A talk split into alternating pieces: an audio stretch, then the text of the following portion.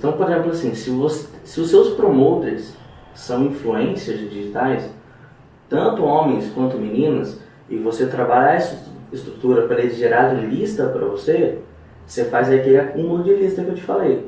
Então, por exemplo, imagina, 90 mil pessoas que curtiram sua página, você consegue mandar mensagem para elas, você consegue ligar para elas.